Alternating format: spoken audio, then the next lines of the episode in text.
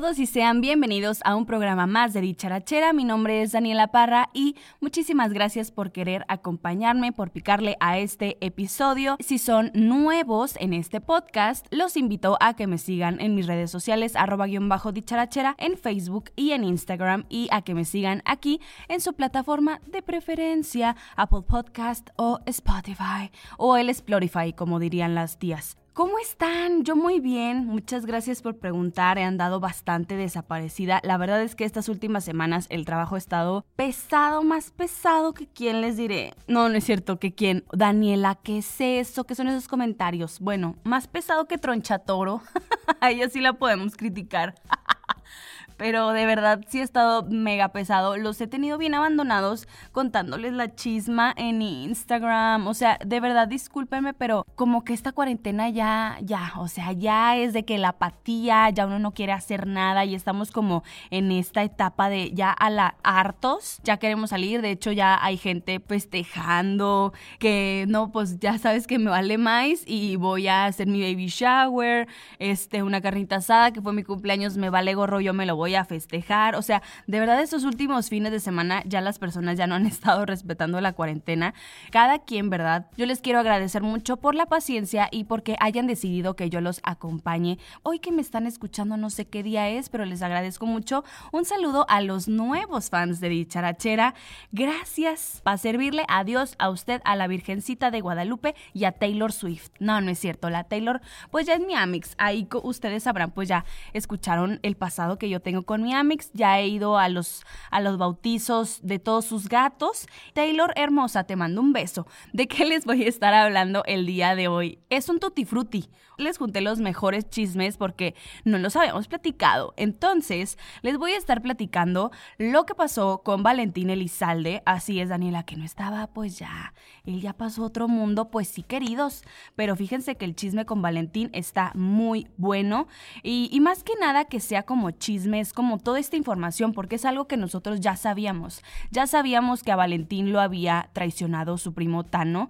Actualmente, pues bueno, quiere hacer una serie y un documental sobre él, pues lucrando, porque pues lo que le importa a este señor es el dinero, pero miren, está muy malito de sus facultades mentales y les voy a estar platicando toda esta situación en torno a Valentín, a los hermanos de Valentín. Oigan, que uno está muy guapo. Paquito, mentado Paquito, está muy guapo y el flaco pues not so much. Y yo creo que Valentini y, Francisco eran como los guapetones de, los hermanos. Y qué bárbaro. Yo que vi la entrevista me quedé así de, mm, interesting girl. ya saben cómo soy. Les voy a platicar que Adele, ya, ya lo dijeron junto conmigo, Adele Gasso. Claro que sí, Adele delgadísima. Oigan, ya la andaban comparando con Sarah Paulson, la de American Horror Story, de que no, está idéntica. O sea, yo la confundí. Claro que sí, todos lo, la confundimos a mi Adele. Preciosa, guapísima, radiante, feliz. Y Daniela, gordofobia detected. O sea, a ver. Vamos a discutir todo este tema de la gordofobia, por favor, porque no es posible que, la gente haya hecho este tipo de comentarios. Además, fans de Sebastián Yatra ya está soltero. No es como que tengan oportunidad con él, o bueno, mijas, quién sabe, la vida da muchas vueltas y pues uno a veces logra lo que quiere en esos ámbitos, ¿verdad? O sea, la vida dice, ¿sabes qué te voy a pagar con esto? Claro que sí, Sebastián Yatra, pues yo era tu fan y ahora ya soy tu esposa. Ay, sí. Oigan, la verdad es que yo no soy casi fan de Sebastián Yatra, pero pues he's cute y ya cortó con la Tini. Tini Monolini, Tini sepa, güey. no, no es cierto. Tini es como súper famosa en Argentina y ya cortaron. Y saben la razón por la que cortaron. Dana Paola ¿Cómo estás, Dana Paola? Les voy a estar platicando qué pasó con esa relación. Jeffree Star. Ay, la Jeffrey. Jeffrey Estrella. No, mijo, a ver, es que cómo se te ocurre. ¿Cómo creen que mi Jeffree Star lanzó su nueva paleta de sombras y cómo creen que le puso? En plena pandemia del COVID-19. Cremated, o sea, cremado. O sea, cuando un cuerpo lo queman y se convierte, polvo eres polvo, te convertirás. La Jeffrey con esas cosas. Hermano, ¿cómo crees? O sea, no, no, no. Yo dije, ¿qué le pasa? O sea, la verdad es que la paleta de colores y está así como de vas al Home Depot, al Home Depot, y güey, o sea, así de que la marmoleada o no sé qué material sea ese, así idéntico a la Jeffrey. Pero a mí la verdad sí me gustó. O sea, yo amo a la Jeffrey. Saludos a mi querido Juan Juan Juan, porque obviamente amamos a la Jeffrey y, güey, ¿cómo se le ocurre ponerle? Pero bueno, y ya para finalizar esta introducción tan larga, oye, ya Daniela, basta ya. Todavía voy a seguir hablando, güey, espérate. Mi Yuya querida, hermosa, ya le prendimos todo su veladora. Claro que sí, se lo merece. Porque fíjense que anda batallando con un pervertido, asqueroso, escoria de la sociedad. O sea, no hay otra manera de catalogarlo. Un mentado king de la furia, Johnny Scutia Oigan, ¿cómo creen que nos andaban quitando mi Bad Bunny con la Zafaera? He escuchado la Zafaera dos veces and I'm not the biggest fan. O sea, la verdad es que no soy la, mayor de las fans. Yo y el reggaetón, pues mira, J Balvin me encanta, me fascina. Me encanta la de Yo Perreo Sola, ¿eh? O sea, canción sasa, o sea, canción del 2020. Pero la Zafaera no soy tan fan, entonces nos quitaron la Zafaera. Pero qué tal que dejaron las canciones de este imbécil diciendo cómo violar a, a una niña, cómo desaparecer un cuerpo, que iba a matar a Yuya. O sea, una sarta de cosas tan espantosas.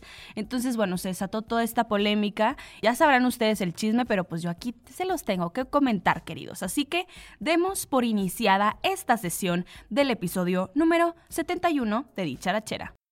Como muchos sabrán, el asesinato de Valentín Elizalde fue muy dramático. Mi Dani tenía 13 años. La peor, ay, hasta me trabé, me dio el sentimiento otra vez.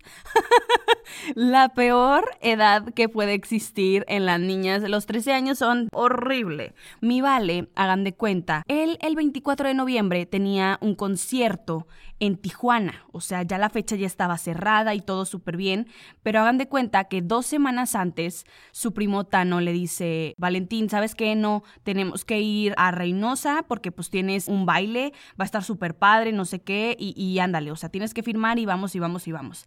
Entonces estaba súper insistente Tano y Valentín a sus cercanos, a su mamá, le dijo de que, oye, ¿sabes qué, mamá? Tano está muy insistente en, en llevarme a Reynosa y mi manager le dice que pues es muy rápido. No tenemos tiempo para hacer como la promoción de, del baile, de anunciarlo y luego la venta de boletos, pero él dice que ya tiene la fecha, que no sé qué. Días después le dice a Valentino, ya sabes que no va a ser baile, va a ser palenque, pero tenemos que ir y no sé qué y la fregada. Entonces Valentín fue de que, sabes que algo no me late, mamá. O sea, la verdad yo ya siento pasos en la azotea, como ustedes saben, pues bueno, Valentín, pues era como, no perseguido, pero tenía como relaciones medio acá turbias con ya saben quiénes. Se supone que a Valentín lo habían matado por cantar la canción de A mis enemigos. Y dicen, o sea, por muchos años se creyó que era porque él había cantado esta canción en frente de pues personas malas, por así decirlo. Pero no, resulta que hubo dos personas que tienen nexos con la delincuencia organizada que fueron los culpables de la muerte de Valentín. Obviamente nadie sabe quiénes han sido o igual y si se sabe, pocas personas lo saben, pero pues no lo dicen así abiertamente, los cuales ellos estuvieron encargados de, de quitarle la vida a Valentín en Reynosa. Y como ustedes saben, pues bueno, Tamaulipas y Reynosa son ciudades muy calientes hasta el momento y en ese entonces pues estaba muy peligroso, o sea, estaba el apogeo de la violencia en México súper mal y los narcos y fue como la versión fácil de que sí, a Valentín lo mataron por tal. Pero resulta, como autor intelectual de todo esto fue su primo Tano Elizalde. Si ustedes son fans de Valentín, pueden escuchar en la mayoría de sus canciones que Valentín habla con cariño de su primo, de que para mi Tano le dedico esta canción, sí o no, Tano y la fregada. Y lo mencionaba muchísimo en sus canciones. Bueno, Valentín dejó a tres hijos de diferentes mujeres. Pero la mujer ganona fue Gabriela Sabaj. Valentín tuvo un divorcio muy costoso, número uno, y muy, este, como polémico con ella, porque ella lo único que quería era el dinero de Valentín. O sea, sí tuvo una hija con, con ella y todo súper bien, pero hagan de cuenta que Valentín, antes de, pues, morir, le dejó como firmado no, no sé si, no sé bien cómo estuvo ese movimiento, pero hagan de cuenta que ella es la viuda oficial de Valentín a pesar de que se hayan divorciado. Esta persona, Gabriela Sabaj, es la albacea de toda la herencia de Valentín. Ella tiene los derechos del nombre, de la marca, las regalías de Valentín. O sea, esa mujer no trabaja y recibe todo el dinero de Valentín. Y por ejemplo, los, creo que también los otros dos hijos de Valentín, no sé si sean niño o niña o qué onda, pero ellos creo que también reciben dinero de, pues, del gallo de oro. Marisol Castro es la ex esposa de Tano Elizalde, el primo de Valentín. Entonces ella, por ella empieza toda esta polémica. O sea, ella sale un día a decir, porque todo esto del chisme lo había dicho Elizabeth Stein y, y Seriani en Chisme No Like. Entonces fueron como que los primeros en hablar de esto. Pero ya después, ventaneando, pues puso el ojo y dijo, ay, mira, este tema está padre. Y buscaron a Marisol y Marisol les hizo una entrevista exclusiva en la que les contó pues todo esto. Ella cuenta que Tano miente, o sea, miente mal en esta versión de que a Valentín eh, lo matan los narcos por cantar la canción de A mis enemigos, pero en realidad no, o sea, él fue el de la idea en cambiar la fecha de Tijuana a Reynosa. Ella dice, en el momento en el que se acaba el palenque, dice que Tano en otros palenques y en otros conciertos siempre estaba al lado de Valentín, o sea, siempre Valentín acababa un concierto y tenía que ir con sus fans a tomarse fotos, a platicar, a autógrafos y todo eso. Y era un, pues es que era como una persona muy de sus fans y súper dedicado. Dicen que, bueno, dice, dice esta señora que cuando fue lo de Reynosa, Tano luego luego se fue a subir a la camioneta. Entonces, que luego luego se sube a la camioneta en la que iban el manager, el chofer, Valentín y él. Se va hasta la parte de atrás y se acuesta. Acaba como el meet and greet de Valentín con sus fans. Se suben a la camioneta el manager y él y en lo que no ve que está Tano y dice, ¿dónde está mi Tano? Y le dice el acostado, aquí estoy. Y en lo que Valentín voltea a verlo, empiezan las ráfagas y empieza la balacera todo lo que da y ahí es cuando ya vale todo. Llegan los medios de comunicación, graban a Valentín, ven el cuerpo, no sé qué, la fregada. Esta es la versión de la ex esposa de Tano Elizalde. La versión de Tano, hay demasiadas versiones, o sea, de verdad nadie le cree, como que él siempre se quiere tener de protagonista en todo esto porque también en el documental, no, en la serie que va a ser de Valentín, él dice que la serie de Valentín Elizalde, la verdad de Mitano, así, o sea, siempre tiene que ser él, él, él. La ex esposa dice que él siempre le tuvo envidia, le robó en sus casas, que él siempre va y vandaliza la tumba de Valentín y un chorro de cosas. Ah, y que él fue el que quemó el camión en el que se trasladaba la banda para cobrar el seguro y que él se quedó con eso. Y no obstante, con hacer todas estas maldades, Conquista a Gabriela Sabaj, que es la viuda de Valentín. Pero las, o sea, los hermanos de Vale y la mamá de Vale dicen que todo esto lo hace por el dinero, porque pues ella tiene todo, o sea, todos los derechos y así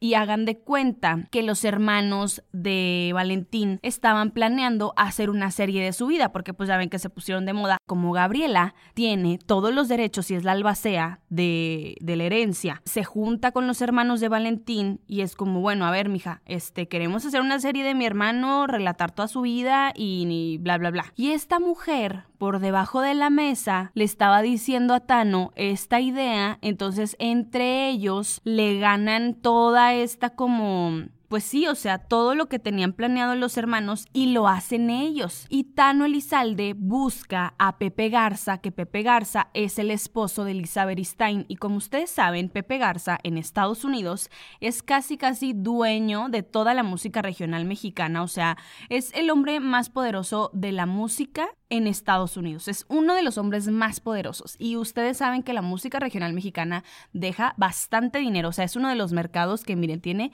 mucha liquidez hermosos. Entonces, Pepe, claro que era admirador, fan número uno de Valentín. Entonces le platica la idea. De hecho, tiene una entrevista con Tano en su canal de Pepe's Office. O sea, véanlo. Le platica la idea y todo. Y Pepe dice, no, ¿sabes qué? Vámonos. O sea, yo soy tu productor ejecutivo, eh, tanto del documental como de la serie. ¿Y saben qué es lo más enfermo? Que Tano protagonizó la serie de Valentín. O sea, ¿cómo? Lo odias, lo envidias y no sé cuántas cosas más, pero tú quieres protagonizar la serie de El primo que tú mandaste matar. Porque aparte Tano tiene problemas pues con la droga y así, y así de toda la vida. O sea, desde chiquito ese niño pues está como que acá ya enfermito. Tano, Gabriela y Pepe pues son como los que están planeando todo esto, tanto el documental como la serie de Valentín. Pero hace una semana, creo, Pepe Garza anuncia que él, pues bueno, se baja del barco y es de que, ¿sabes qué? Yo ya no quiero nada que ver con esta serie de Valentín porque yo sé que no se está haciendo con los mejores este, fines, porque no quiero que, o sea, como que hay muchas dudas, hay muchas anomalías en la historia y no sé qué. Entonces él dice, qué horror, pues que no se esté haciendo como de corazón, que no se esté dedicando esta serie a una persona que, pues bueno, marcó como una época y que fue muy famoso en su, en su tiempo y muy querido por el público. Y dice, yo no quiero que el público de Valentín me cuestione y estar como metiéndome en problemas, así que miren, mejor aquí la dejamos, se baja del proyecto. Ahorita Gabriela y Tano están buscando un productor ejecutivo, tanto la serie como el documental de Valentín. Tano da la cara, por así decirlo, en Ventaneando, pero no la da bien. O sea, hagan de cuenta que, ¿saben? Normita Aguirre, creo, creo que se apellida Aguirre, que es una de las reporteras pues más top de Ventaneando, lo busca, él le dice, ¿sabes qué no? A ver, la entrevista no va a ser en vivo porque el hombre no sabe hablar, o sea, de verdad vean entrevistas con él y no sabe hablar. Mándame tus preguntas y yo veo cuál te contesto. La respuesta y así las editó y todo, y pues es como la verdad que según él es la, la real. Y luego en esto lo que se contradice es que eh, él no mantiene una relación con Gabriela Sabaj, la viuda de Valentín, y en otras entrevistas dice que sí, que está súper enamorado, que él nunca estuvo feliz con su mujer y que no sé qué. Y una cosa de inconsistencias muy mala, ahorita los hermanos de Valentín pues ya están así como aliviados, porque pues ellos ya sospechaban desde hace muchos años que Tano fue el culpable del asesinato de su hermano y actualmente sigue bajo investigación pues todo esto, porque pues cuántos años han pasado y no se ha revelado como las causas verdaderas de quiénes fueron los autores principales o cómo estuvo, cómo, o sea, los hermanos de Valentín desde hace muchos años están investigando, entonces lo que se quiere es llegar a esta conclusión y darle al público esa paz y sobre todo que Valentín pues ya como quien dice, esté descansando en paz donde quiera que esté. Y de hecho, este Tano había dicho que él había recibido siete impactos de bala en el atentado. A Francisco, al otro hermano guapo de Valentín, le había dicho de que no, no manches, este, yo recibí un impacto de bala en mi, en mi hombro o no sé dónde, en su parte izquierda, así como del cuerpo, de la mano, no sé, y que cuando fue la balacera se fue al camión de la banda y que los de la banda le dijeron lo que había pasado y que él se había desmayado de ahí se fue al hospital, pero no es cierto porque la mamá de Valentín cuando le la llaman y le dicen, "¿Sabes qué, señora? Pues pasó esto y véngase de volada para Reynosa." Se va para Reynosa y ella ve a Tano caminar así como si nada, o sea, ella dice, "Yo lo vi y no tenía ningún impacto de bala porque él jura y perjura que a él también lo, lo balearon y no sé qué, que fue que vino." Entonces, sí está como que muy rara toda esta versión. Obviamente el señor es culpable, el señor sabe qué pasó y que él fue el que provocó pues este atentado en contra de Valentín. Otra duda que tienen las, los fans de Valentín es que se supone que Gabriela Sabaj era esposa de Julián Álvarez o fue esposa de Julián, pero la verdad es que ese dato no, los, no lo he corroborado, pero según yo no, ahorita ella pues está manteniendo esta relación con Tano Elizalde, pero...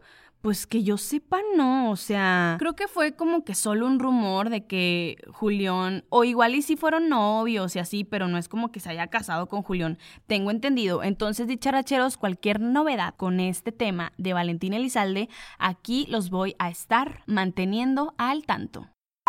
Adelgazó, adelgazó. Oigan, no, es que la gordofobia, ¿qué está pasando con la gordofobia con Adele? Daniela, explícanos what's going on, girl. A ver, es que miren, yo ya había leído hace mucho en este sitio de chismes que se llama Blind Gossip.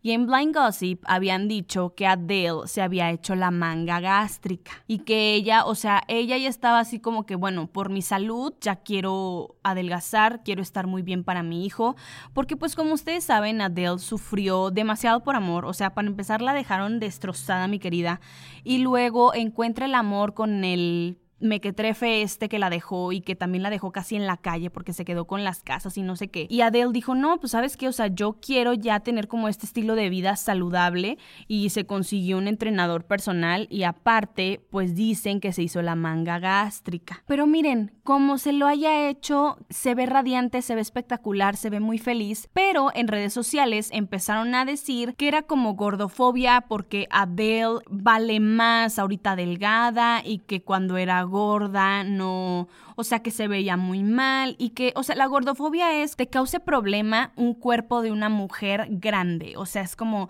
uy, guacala. Y ya cuando adelgazas de que, yes, girl, o sea, qué bueno que adelgazó porque se veía muy mal de gordita y no sé qué, o sea, es como criticar el cuerpo de una mujer grande. Yo la verdad considero, y esta es mi opinión, siento esta gordofobia con Lizzo. O sea, Lizzo es de que Embrace Your Body. Y saben que pues hace poquito tuvo una bronca con una coach, Gillian Michaels, que sí dijo de que es que por qué celebramos la gordura, por qué celebramos la diabetes, la hipertensión, o sea, esta señora no está sana, está obesa, así como que se le fue encima y dijo que no estaba bien, o sea, sí que bueno tener confianza en ti, pero ese nivel de gordura no está padre celebrarlo. Eso yo creo que con Lizzo si es como pues la morra sube fotos fotos en bikini y así, en cuerolis y bla, bla, bla.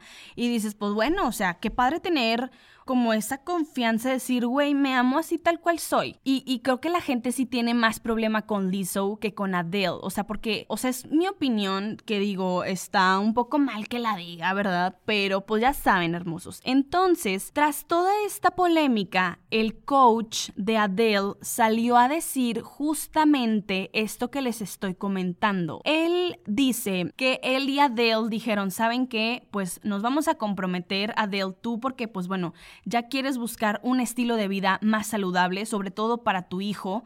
Entonces, que esa fue como la motivación de ella, no fue el verse bien estéticamente, ni estar delgadita, ni nada. O sea, ella dice que lo, lo hace por su hijo, para ser una mamá más saludable y para sentirse mejor. Que la gente salga a decir, pues estos comentarios, o por ejemplo, de que la gente que decía, ay, no, es que Adele, qué bueno que adelgazó. O sea, de verdad de, de gordita, pues como que no funcionaba y ahorita ya la veo más talentosa, ya hasta se ve más bonita y no sé qué. O sea, como que ese tipo de comentarios eran de, güey, neta, cállate los hocico. O sea, no se puede. Fabián, por favor, contrólate con tus comentarios en redes sociales. Y luego hubo otras personas que también así de que no, no manches, este, ¿por qué se fija nada más que adelgazó? ¿Por qué no se fijan en el talento? O sea, sí como que se entró un debate completamente. Se centraron en cosas que la sociedad piensa y en querer tener la razón en vez de ponerse a pensar, pobre Adele, casi le quitan a su hijo, se quedó sin casa, sufrió mucho en su, en su divorcio, como que su, su salida de estrés y de querer como ser, que, que esté feliz, o sea, no se ponen a pensar en eso. Y eso es lo que a mí en lo personal me molesta. O sea, sí, ok que discutamos y que todos creamos que nuestra opinión es la que vale, pero pónganse tantito en los zapatos de esa persona que sufrió todo esto y que ahorita, qué padre que esté celebrando su cumpleaños feliz, tenga el peso que tenga. El punto es que ella se sienta muy bien. Y lo que diga la gente, que si yo tengo la razón, que si es gordofobia, que si no es gordofobia, que qué bueno que está delgada, que, o sea, lo que sea, qué padre, es tu opinión. Y, y, no la vamos a hacer cambiar. O sea, nada más simplemente es alégrate de la felicidad de otras personas. Punto y se acabó. Mi queridísimo Sebastián Yatra está single Pringle y niñas, pues pónganse las pilas hermosas, porque ya terminó su relación con la mentada Tini esto que no sé cómo se apellida, pero la Tini, oigan, Big Thing en Argentina, y la verdad es que sí tiene canciones bien padres y aparte está guapísima, o sea, Tini Girl, pues ya habían dicho, ya habían dicho que Tini y Sebastián no iban a durar, que por la distancia, que porque cada uno era exitoso en sus carreras y que la comunicación y no sé qué, entonces pues surgieron así como que muchas cosas que ya le andaban echando la culpa a Dana Paola. Dana Paola, la culpable de la separación de Sebastián y Tini, maldita mujer, marginal, una sarta de cosas que no se vale ser tan crueles. O sea, mi Dana Paola para empezar estaba componiendo una una canción con Sebastián Yatra, porque hagan de cuenta que publicó un story con otro músico y luego estaba como en videollamada con Sebastián. Y la gente empezó a decir, Dana Paola ya le anda tirando la onda, porque también en su canción de Mala Fama andaba diciendo que Sebastián y que no sé qué. Y le estaban echando la culpa a Dana Paola de todo esto, pero claro que no. O sea, Dana Paola salió a decir, ¿sabes? O sea, ¿saben qué?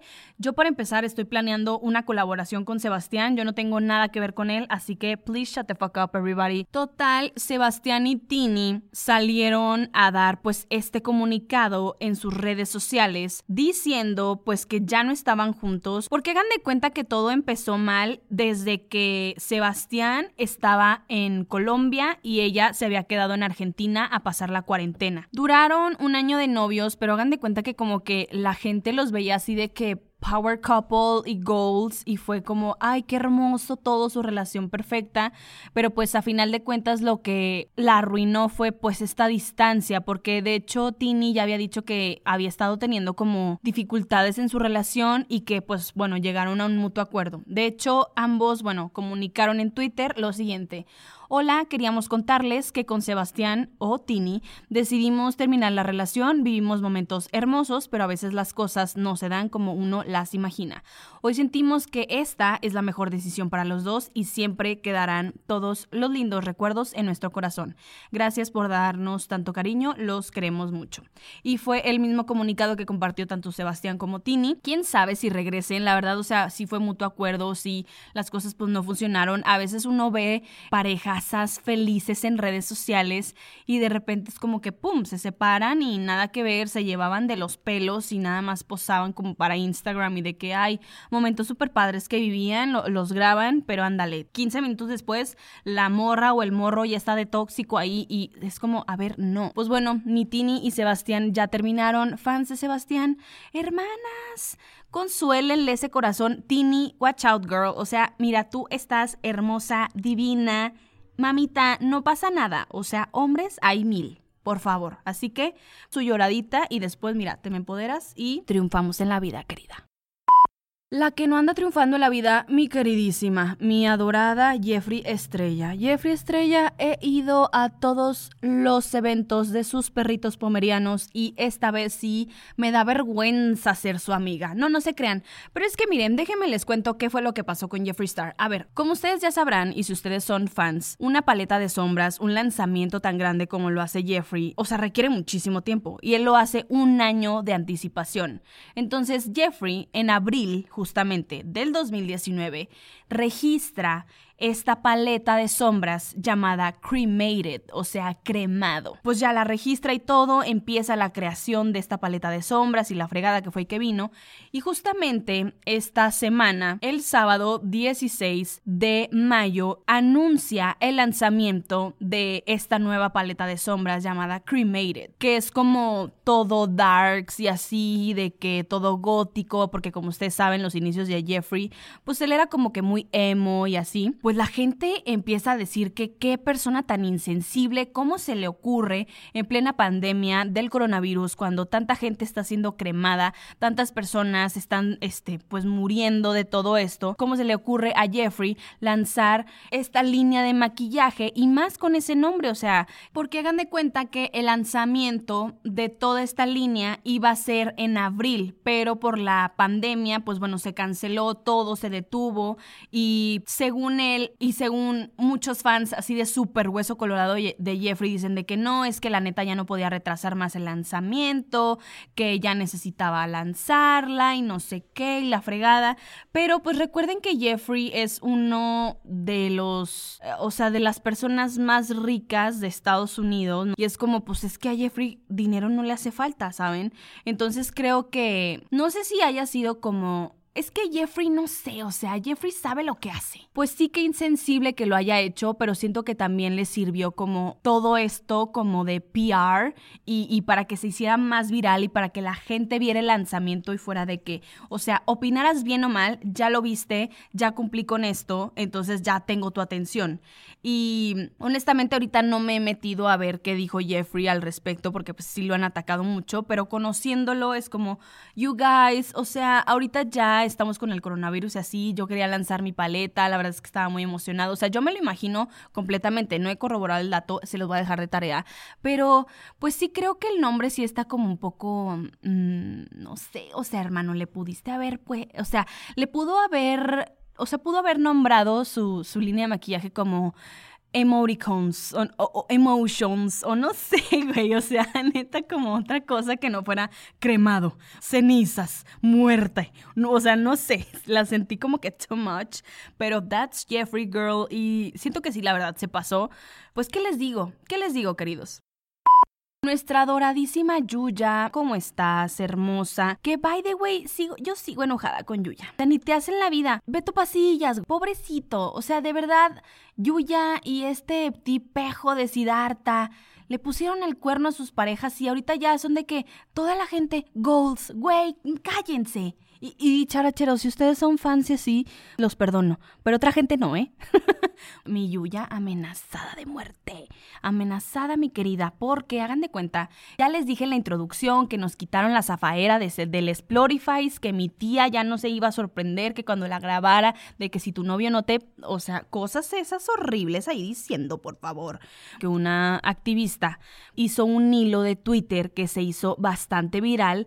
Se llama Ana Luz Y bueno, ella dice, hey, ¿qué onda Spotify? Oye, ¿y si en vez de quitar la zafaera de Bad Bunny, ¿por qué no quitas las canciones de Johnny Scutia en donde describe cómo violar, torturar, matar y des... y así, o sea, cosas horribles a mujeres y a niñas? Y aparte quiere matar a Yuya. O sea, yo la verdad no he querido escuchar ningún material de esta persona, o sea, porque número uno, no quiero ser una vista más para él y número dos, me va a quitar mi paz mental escuchar a una persona así de dañada. En esta canción, que es de Yuya, este enfermo se toma una foto en la pared, pone así como sangre y le pone de que Yuya, cuídate. En la misma canción, él dice que sabe dónde vive Yuya y cuenta lo que le quiere hacer y una sarta de cosas espantosas. Y esto apenas nosotros nos enteramos. Sale Yuya a decir, ¿saben que Yo he estado recibiendo estas amenazas desde hace mucho tiempo atrás. Mi familia también las ha recibido. Como que no quiso dar detalles, pero dijo, pronto les estaré contando qué onda. Evidentemente Yuya tiene que tomar cartas en el asunto obviamente va a demandar a esta persona una orden de restricción, algo, porque neta no es posible que estén estos locos sueltos. Y aparte, amenazaron de muerte a la chica del hilo de Twitter. Ana Luz recibió fotos con balas que decían de que cuídate, que no te metas con Johnny Scutia, que no sé qué, y una sarta de cosas muy malas. La persona está depravada, Johnny Scutia, sale a decir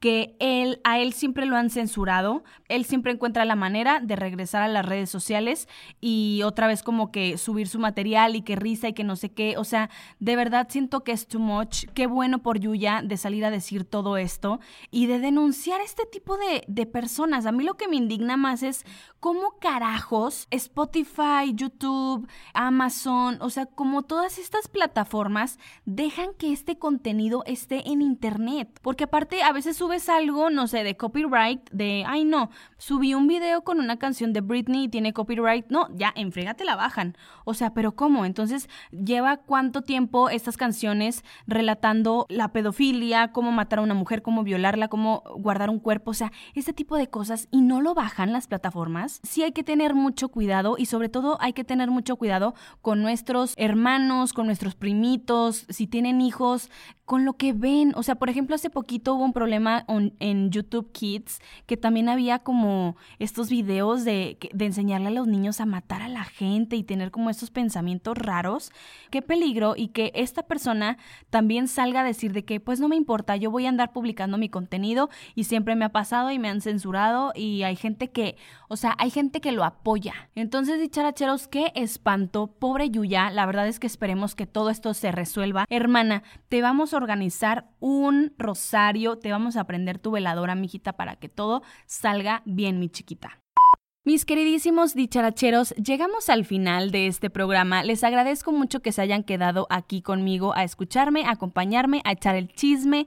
Ya saben que yo recibo, miren, retroalimentación en mi Instagram, arroba guion bajo dicharachera. Ahí podemos echar el chisme. No se olviden de seguirme en mis redes sociales y espero que tengan una bonita semana. Aguantemos, por favor, la cuarentena. Quédense en su casa. No organicen fiestas clandestinas porque, oigan, que la niñita está de vamos a organizar una fiesta eh, clandestina y todo el mundo tiene coronavirus, entonces vamos a ayudar a la OMS a la OMS, sí, a la OMS y no manches, va a estar bruta, o sea, el cobre es de 1500 pesos, va a haber Don Julio, va a haber muchas botellas muy buenas. Y lo que pasa es que, o sea, vamos a contaminarnos todos, vamos a enfermarnos todos de coronavirus.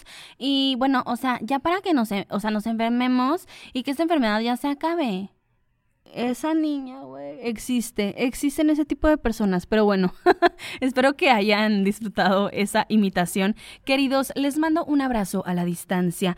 Por favor, cuídense y vean RuPaul Drag Race. No, no se crean. Vean lo que quieran. Oigan, a veces a mí también ya me harta la Netflix. O sea, de veras es como que... ¡ah! Pero bueno, los quiero. Gracias por escucharme. Que tengan un bonito día y ojalá que estén practicando algo para distraerse tanto de pues este estrés, ya saben. Si no, miren, aquí está su servidora para darles tips. Así que nos escuchamos hasta el próximo episodio. ¿Cuándo? No sé. Espero que sea dentro de una semana. Adiós.